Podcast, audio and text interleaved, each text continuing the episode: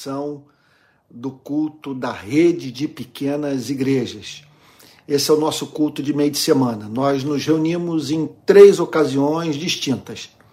É, domingo de manhã, às 10 horas, com transmissão direto da ABI, da do auditório da Associação Brasileira de Imprensa no Centro do Rio. Perdão, aqui que eu estou dando uma ajeitada no, no, no enquadramento. Então, domingo de manhã, às 10, é, transmissão em tempo real, direto do auditório da Associação Brasileira de Imprensa, no centro do Rio. À noite, aqui da minha biblioteca, às 18 horas, transmissão do culto. Pela manhã, estamos estudando os milagres de Cristo e à noite, fazendo análise de todos os textos que apresentam Jesus ensinando por parábolas ou metáforas. E na quarta-feira, tema livre, tá bom? E eu gostaria agora de convidá-la, juntamente comigo, orar. Nós buscarmos a presença de Deus com todo o nosso ser, tá bom? E preparando o nosso coração para a meditação nas Sagradas Escrituras. Vamos orar? Pai Santo, nós o amamos com todo o nosso ser. Nós te desejamos, nós te queremos, nós o temos como nosso maior prazer, a alegria mais profunda do nosso ser. Nós o adoramos em razão da tua formosura, da tua beleza é, nos cativa. Beleza que consiste na sua santidade. Tu és absolutamente amável porque tu és santo. Nós queremos, nesse culto de adoração, pedir perdão pelos nossos pecados. Senhor, nós não temos como enumerar as nossas iniquidades, como também não temos como identificar todas elas. Por isso, absolve-nos das falhas que nos são ocultas, Senhor. Concede-nos o teu perdão, a consciência da tua graça Deus querido, nós queremos te agradecer pelo que tu tens feito por nós. De uma forma especial, eu quero louvar o teu nome por esses dias de outono, como que a cidade fica agradável. Nós te agradecemos pela temperatura amena, pelo céu azul, Senhor, por todo o conforto que o nosso corpo sente nessa estação, Senhor. Muito obrigado.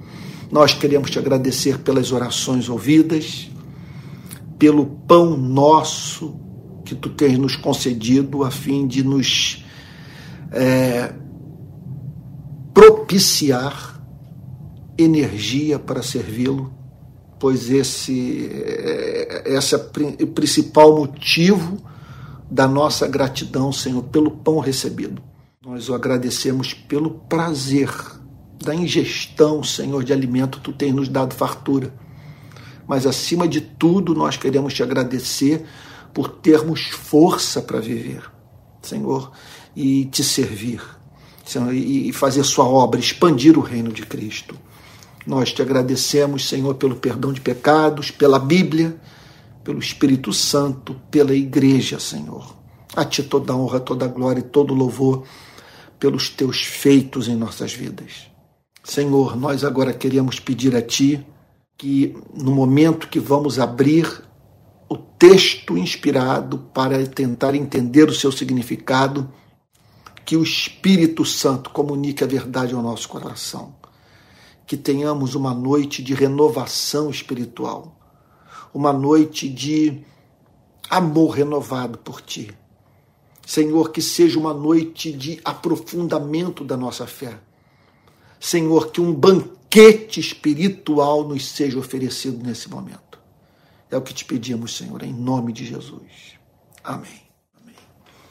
Irmãos queridos, conforme eu anunciei é, na chamada para esse culto, o texto para o qual eu gostaria de chamar sua atenção nessa noite é o que se encontra na carta de Paulo aos Gálatas.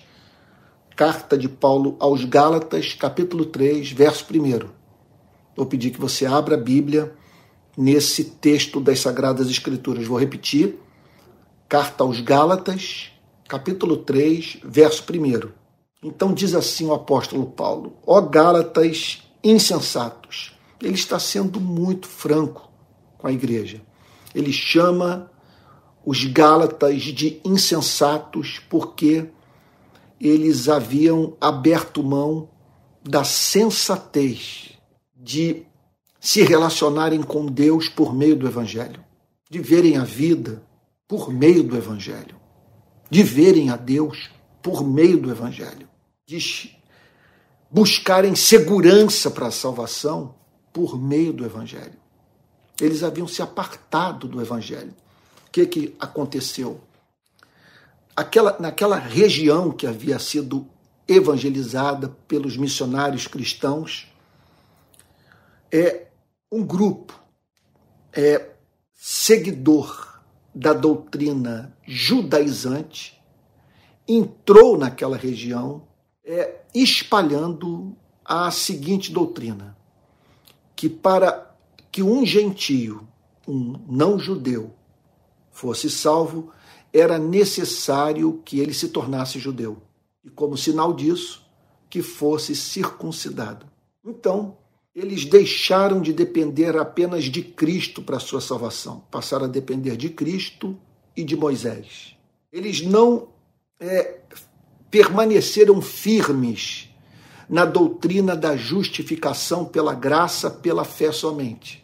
Eles associaram a fé à prática de boas obras, julgando que sem Moisés, Jesus Cristo não consegue nos salvar. Então o apóstolo Paulo chama de insensatos. Quando uma igreja se afasta do evangelho, ela, ela cai na mais profunda insensatez. Observe que a igreja pode se afastar do evangelho apesar de ter no seu púlpito um pregador que prega a Bíblia. Veja, pregar a Bíblia, eu tenho dito isso a exaustão não significa pregar o Evangelho. O Evangelho é uma mensagem que está dentro da Bíblia. Todos os textos bíblicos, de um modo direto ou indireto, nos levam para o Evangelho, mas nem sempre a exposição bíblica feita do púlpito é capaz de revelar o conteúdo do Evangelho. Muito embora o pregador possa demonstrar capacidade de interpretar o texto, mas sem conectá-la ao Evangelho. Quando isso acontece, a igreja cai em insensatez, mas não apenas isso. Olha o que o apóstolo Paulo diz. Quem os enfeitiçou? O apóstolo Paulo via aquela deserção como se fosse um feitiço. Era é, é uma linguagem metafórica. Ele está dizendo o seguinte: é como se, e foi o que de fato aconteceu, os sentidos espirituais de vocês foram embotados. É como se um feitiço. Vocês estão sob uma força, sob uma influência maligna que os contaminou e que os impediu de se relacionar com Deus por meio da mensagem de Cristo, que é chamada de Evangelho. Então, que fique essa lição para você e para mim. Quando o adversário de nossas almas não conduz a igreja na direção do desvio moral, comportamental, maculando seu testemunho, o adversário de nossas almas faz com que a igreja se afaste de Deus mediante a corrupção da doutrina. Não se brinca com doutrina. E foi o que aconteceu aqui. O apóstolo Paulo vê aquela deserção como algo diabólico que simplesmente cegou o entendimento dos Gálatas. Feitiço, que eu acho que está em curso no nosso país. O que está acontecendo hoje no Brasil, em setores inteiros da igreja evangélica brasileira, atingindo literalmente milhões de pessoas, é um feitiço. As pessoas ficaram cegas para a verdade e não há o que as convença de que aquilo que elas estão defendendo milita contra a glória do Evangelho. Paulo prossegue no verso primeiro dizendo: Não foi diante dos olhos de vocês que Jesus Cristo foi exposto como crucificado. Ele está dizendo o seguinte: Olha, eu não preguei para vocês de modo gráfico. Eu não lhes anunciei Cristo crucificado de modo que vocês pudessem ver a Cristo durante o ato da entrega da mensagem. A minha pregação não consistiu no anúncio de Cristo crucificado. A minha ênfase não foi a morte sacrificial, vicária, substitutiva de Cristo. Então o apóstolo Paulo está dizendo o seguinte: é, que feitiço é esse que fez com que vocês perdessem de vista a glória desse sacrifício, dessa oferta, é, dessa entrega que Cristo fez da sua vida ao Pai a fim de redimir a sua igreja dos seus pecados? Foi isso que eu proclamei para vocês. Então o feitiço consistia nisso. Em a igreja perder de vista o Cristo crucificado. Bastava a igreja voltar a contemplar Cristo crucificado para entender a completa incompatibilidade entre evangelho e salvação pelas obras. E o absurdo que consistia na pregação que é, estimulava os gentios, procurava convencer os gentios de que se eles não se tornassem judeus, não abraçassem o judaísmo, não passassem a depender de Moisés para sua redenção, jamais seriam salvos. Verso 2. Paulo prossegue levantando uma questão seríssima. Quero apenas saber isto. Eu só tenho uma pergunta a fazer a vocês diante desse feitiço. Há uma há uma pergunta a ser feita. E eu só peço uma coisa: que vocês, com honestidade intelectual, responda a questão que eu quero lhes apresentar agora. Vocês receberam o Espírito pelas obras da lei ou pela pregação da fé? Que o apóstolo Paulo está dizendo é que houve um avivamento naquela, naquela região. Observe que o apóstolo Paulo enfatiza nessa passagem o fato de que o batismo com o Espírito Santo é experimental. Que quando uma pessoa é selada pelo Espírito Santo, ela pode falar sobre o que vivenciou em termos de, de mês, dia, hora e local. Não se trata de algo inconsciente ou uma bênção que é tomada pela fé. Eu digo que tenho, embora jamais tenha vivenciado. Eu declaro pela fé que fui selado com o espírito da promessa, embora não tenha sentido absolutamente nada. O apóstolo Paulo jamais faria essa pergunta se o selo do Espírito Santo não fosse algo experimental. É alguma coisa que, quando o ser humano experimenta, é, marca definitivamente a sua vida. As experiências que eu tive foram muito claras, porque elas podem se repetir. Foram inequívocas. Alguma coisa que não tem como nunca mais sair da minha memória.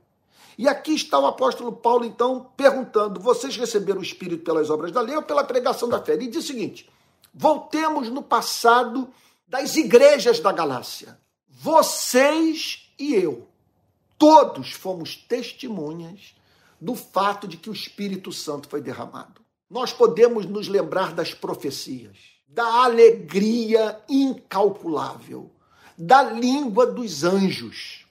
Nós podemos nos, nos recordar da certeza absoluta da salvação, do poder que recebemos para pregar o Evangelho da autoridade espiritual que nos foi otorgada e por meio da qual pessoas, mediante contato conosco, foram levadas a Cristo. Vocês estão lembrados desse fato. Que não foi, não, não, não, sabe, que não resultou de um fenômeno psicológico de massa. Eu não estou falando de um momento em que eu soube manipulá-los tão bem que todos vocês, ao mesmo tempo, conjuntamente, passaram por uma mesma experiência emocional. Não! Mil vezes não! A coisa foi de, de, de, tão original tão revestida de beleza, de graça, sabe, efetuou transformações tão profundas na vida de todos, que nós estivemos certos, fomos levados à absoluta convicção de que, de que é, passamos por uma experiência com a dimensão mística da fé. O sobrenatural invadiu as nossas vidas. O Espírito Santo nos selou. Agora eu faço uma pergunta para vocês. Respondam-me. É, essa experiência foi antecedida por que tipo de mensagem? Quem estava no púlpito no exato momento em que vocês foram batizados com o Espírito Santo, Moisés ou Jesus Cristo? O que estava sendo pregado, moralidade ou evangelho? Salvação pelas obras ou salvação pela graça mediante a fé? Respondam-me em nome de Jesus, no melhor momento da história dessa igreja, qual era o conteúdo da pregação. O que o apóstolo Paulo está dizendo nessa passagem é o seguinte: que não há avivamento sem pregação do evangelho que o avivamento não vem quando nós pregamos sobre o Espírito Santo, mas sim quando nós pregamos sobre Jesus Cristo. Que, prega, que, que, que pregar moralidade não é a pré-condição para que o Espírito Santo seja derramado sobre a vida da igreja. Não há atitude de coração que mais encante a Deus. E, e, e meu Deus, e, e, e na qual, ou sobre a qual, ele tanto tensione botar o seu selo, do que a contrição de coração, de espírito. Sabe? A, a humildade de alma que faz o ser humano ansiar pela graça de Deus por meio da pregação do Evangelho.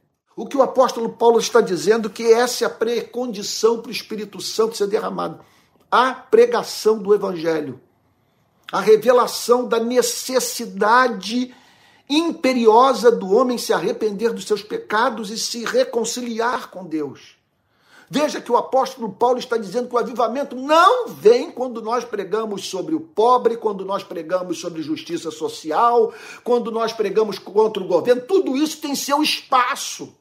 Mas veja, não há vida espiritual, não há poder espiritual, não há autoridade espiritual, não há alegria, não há segurança de, da salvação se o evangelho puro e simples não for pregado. Se o evangelho puro e simples não for pregado, não há justiça social, não há missão, sabe? Não há compromisso com o necessitado, não há também pregação do evangelho, não há conversão autêntica.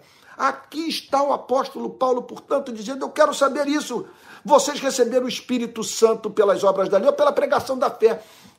O que me causa perplexidade é saber que essa pergunta não pode ser feita hoje para inúmeras igrejas, pelo simples fato dessas igrejas não terem vivenciado um avivamento, não terem passado pela experiência do selo do Espírito Santo. Eu não estou falando de igrejas que não se viram em estádios ou, ou templos superlotados e, e todos ouvindo uma canção e sendo levados às lágrimas. Eu não estou perguntando sobre isso. Não é essa a pergunta do apóstolo Paulo. Ele não está aqui perguntando se, se, se os membros das igrejas da Galácia tiveram fortes experiências emocionais durante o culto. Ele não está. Essa não é a questão. A questão é se eles foram selados com o Espírito. Ele não está aqui é, é, é, é, falando sobre emocionalismo. Ele está falando sobre aquele esclarecimento da, da, da, da razão dado pelo Evangelho, que quando desce para o coração e se transforma em fé, cria a condição para que o selo do Espírito seja dado. Por quê? Como que o Espírito vai selar o que não é autêntico? O Espírito só põe o seu selo sobre aquilo que é real. E o que tem que ser real? Em que consiste o selo? O selo é simplesmente o Espírito Santo dizer para você e para mim o que disse o Pai para Jesus Cristo, nosso Salvador, no Rio Jordão: Tu és o meu filho amado, em ti eu me comprazo. Essa é a radiografia do selo. Como que Deus pode dizer, tu és o meu filho amado, em ti me comprazo, para uma pessoa que não se arrependeu dos seus pecados, que não crê no evangelho, que nada sabe sobre o evangelho, que confunde cristianismo com moralidade? Quero apenas saber isto. Vocês receberam o Espírito pelas obras da lei ou pela pregação da fé? O Espírito foi derramado enquanto vocês trabalhavam duro para chamar a atenção do Criador, para impressionar a divindade, ou o Espírito foi derramado quando vocês creram no absurdo da pregação, que Deus perdoa gratuitamente aquele que se arrepende e crê. Verso 3. Será que vocês são tão insensatos que, tendo começado no espírito, agora querem se aperfeiçoar na carne? Então, aqui está o apóstolo Paulo falando sobre outra dimensão dessa insensatez. Eles começaram no espírito, na religião do espírito, que consiste em, em evangelho. Eles começaram, portanto, é, a igreja sob o signo do Espírito Santo, sinal do Espírito Santo. O Espírito Santo levou os apóstolos, levou, levou os missionários, levou os evangelistas que pregaram o evangelho naquela região. Esses, no poder do Espírito Santo, levaram pessoas a crer, e pelo Espírito Santo, aquelas pessoas creram em Cristo. E ao crer em Cristo, o Espírito Santo iniciou uma obra. Uma obra que, quer dizer, após, pelo Espírito Santo, aquela gente ter sido levada à fé em Jesus Cristo, o próprio Espírito fez com que aquela gente toda manifestasse alegria indizível e cheia de glória. E não apenas isso, o caráter de Cristo em suas vidas. Podia se falar sobre a moral. Havia espaço para falar sobre esses grandes temas da ética cristã, mas para pessoas que haviam nascido de novo, que conheceram a Deus por meio da pregação do Evangelho. O que eu estou querendo dizer é o seguinte: não se pode dizer, sabe, é, levanta, toma o teu leite e anda para quem não foi curado. Essa pessoa não tem energia, ela não tem força. O milagre não aconteceu que permite com que ela passe a andar. Nós estamos pedindo para que andem pessoas que não nasceram de novo. Nós não podemos inverter essa, essa ordem. Primeiro, Jesus diz para a pecadora: Onde estão os teus acusadores? Ninguém te condenou, nem eu tampouco te condeno. Aí sim ele pode declarar: agora vá e não peques mais. Primeiro, eu eu tampouco a condeno. Depois, agora vá e não peques mais. Primeiro, o ser é pacificado pelo evangelho. A alma é emancipada da lei. A consciência se torna livre dos seus grilhões. O selo do amor do Pai é posto no coração do que se converteu, do que se arrependeu e creu.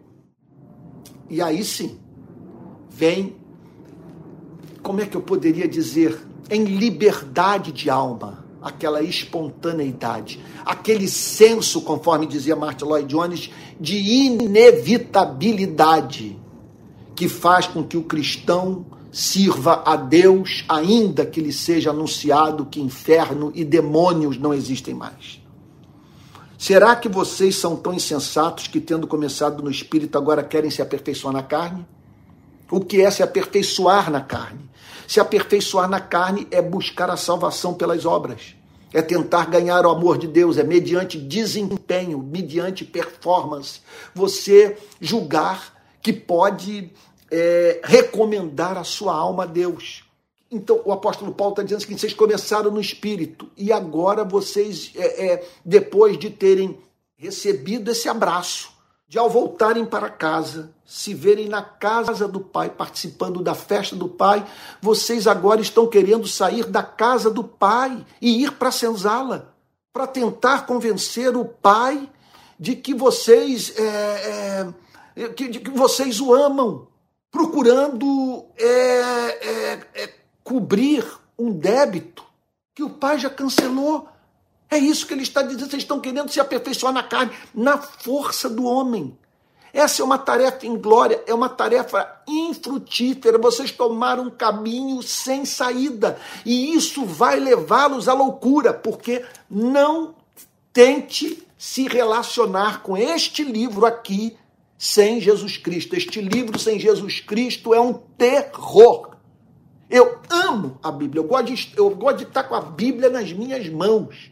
Eu amo acordar cedo e antes de ler jornal, de fazer qualquer coisa na vida, mergulhar nas Sagradas Escrituras, de ouvir a voz de Deus na Sua palavra. Mas veja só, porque eu leio as Sagradas Escrituras com as lentes do Evangelho. E porque eu leio as Sagradas Escrituras com as lentes do Evangelho, eu não vejo um senhor de escravos se dirigindo aos seus escravos, mas um pai se dirigindo aos seus filhos. É algo que encanta, é algo que arrebata, porque é amor em todas as partes. Mesmo quando ele fala de uma forma incisiva, eu sei que ali há amor, porque ele deu seu único filho para, para fazer propiciação pelos meus pecados, para torná-lo propício a mim. Aí Paulo prossegue no verso 4: Será que vocês sofreram tantas coisas em vão? Se é que na verdade for em vão, e tudo que vocês passaram no início? toda a perseverança, toda a luta pelo Evangelho, o preço que tiveram que pagar para ficarem do lado do Evangelho. Vocês estão banalizando tudo que vocês viveram, aquela história linda de compromisso exclusivo com a fé. Verso 5: Aquele que lhes concede o Espírito e que opera milagres entre vocês, será que ele o faz pelas obras da lei ou pela pregação da fé? E aqui o apóstolo Paulo, meu Deus, que passagem impressionante. Ele fala em termos de causa e efeito. Ele viu um efeito, algo palpável, empírico, perceptível. Ele viu dois fenômenos. O primeiro, o derramamento do Espírito Santo sobre a vida de várias pessoas ao mesmo tempo. Várias pessoas ao mesmo tempo sendo batizadas com o Espírito Santo. Era uma coisa inequívoca. Não é que botaram gelo seco no tablado, atrás do púlpito. Não é que alguém foi lá e diminuiu as luzes, sabe? E, e, uma, e, e um manipulador dedilhando o teclado, sei lá, tocando o um, um, um, violão, levou as pessoas a um transe. O que o apóstolo Paulo está dizendo é que, na simplicidade de um culto, o Espírito Santo veio sobre todos, como resposta à fé na pregação do Evangelho. Agora, não apenas isso. O apóstolo Paulo conta que milagres ocorreram naquela região. Milagres. Aquelas pessoas foram testemunhas de manifestações inconfundíveis do poder do Cristo ressurreto. Aí Paulo chama a atenção dos Gálatas para a seguinte questão: O que era pregado naqueles dias em que a igreja foi arrebatada por uma alegria que não é desse mundo e que pessoas foram curadas sobrenaturalmente mediante oração da igreja. O que era pregado? Vamos reformular a pergunta tratando de uma outra, do mesmo tema, de uma outra forma. Sobre que espécie de pregação Deus botou o seu selo, batizando pessoas com o Espírito Santo e operando milagres? Foi a pregação da fé, olha só, olha, olha o que, que ele pergunta. Foi a pregação da fé ou as obras da lei?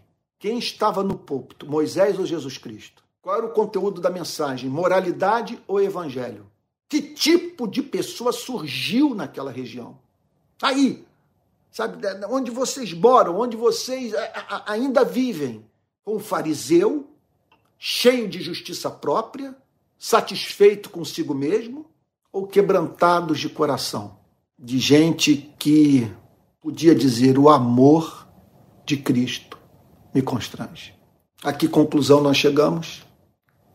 Que não há nada que mais nos afaste das manifestações espirituais mais profundas, por serem autênticas, do que ouvirmos mais a Moisés do que a Jesus, do que pregarmos moralidade em vez de pregarmos o Evangelho.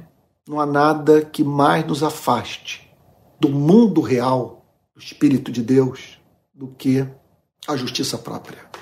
E não há nada que mais prepare o ambiente para o dilúvio do Espírito Santo do que a fé, do que a firme convicção de que em Jesus Cristo Deus perdoa pecados.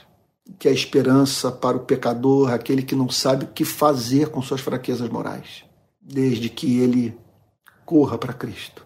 Para aquele que tocou no leproso, que manteve contato com sua enfermidade contagiosa e o curou, a fim de evidenciar ao mundo que ele é capaz de abraçar os impuros, como você e eu, e que ele sempre deixará de ser leão para ser cordeiro quando nos aproximamos dele, batendo no peito, como publicano da parábola, dizendo: "Se propício a mim, pecador".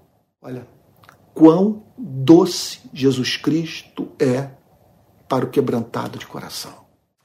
Que você lute juntamente comigo para que na rede de pequenas igrejas ou na igreja a qual você pertence, o ar a ser respirado seja o evangelho.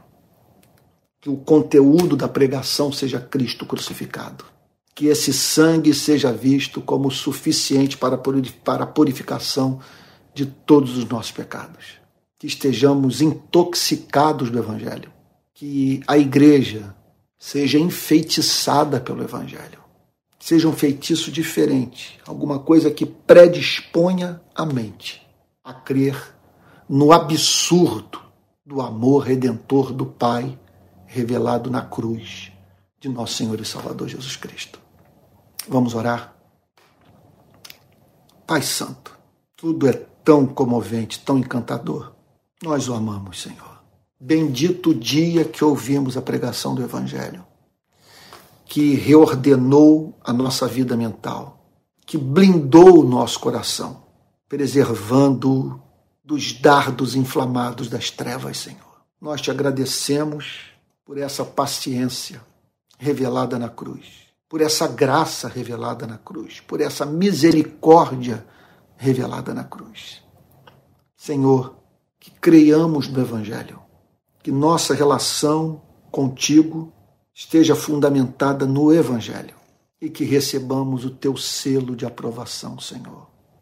O teu sinal de autenticidade, testemunhando no nosso espírito que somos teus filhos, Senhor, e operando sinais e maravilhas, a fim de que o mundo saiba que servimos ao Deus único e verdadeiro.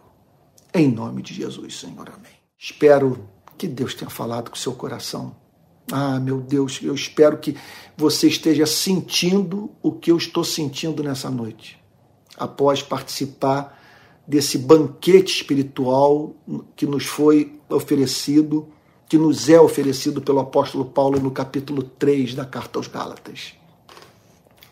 Irmãos queridos, eu quero dizer a todos que lembrar que nós nos reunimos. Isso aqui é um culto da rede de pequenas igrejas. São pessoas das mais diferentes regiões do Brasil que se reúnem em pequenas igrejas e que humildemente permitem que eu seja o pregador desses cultos.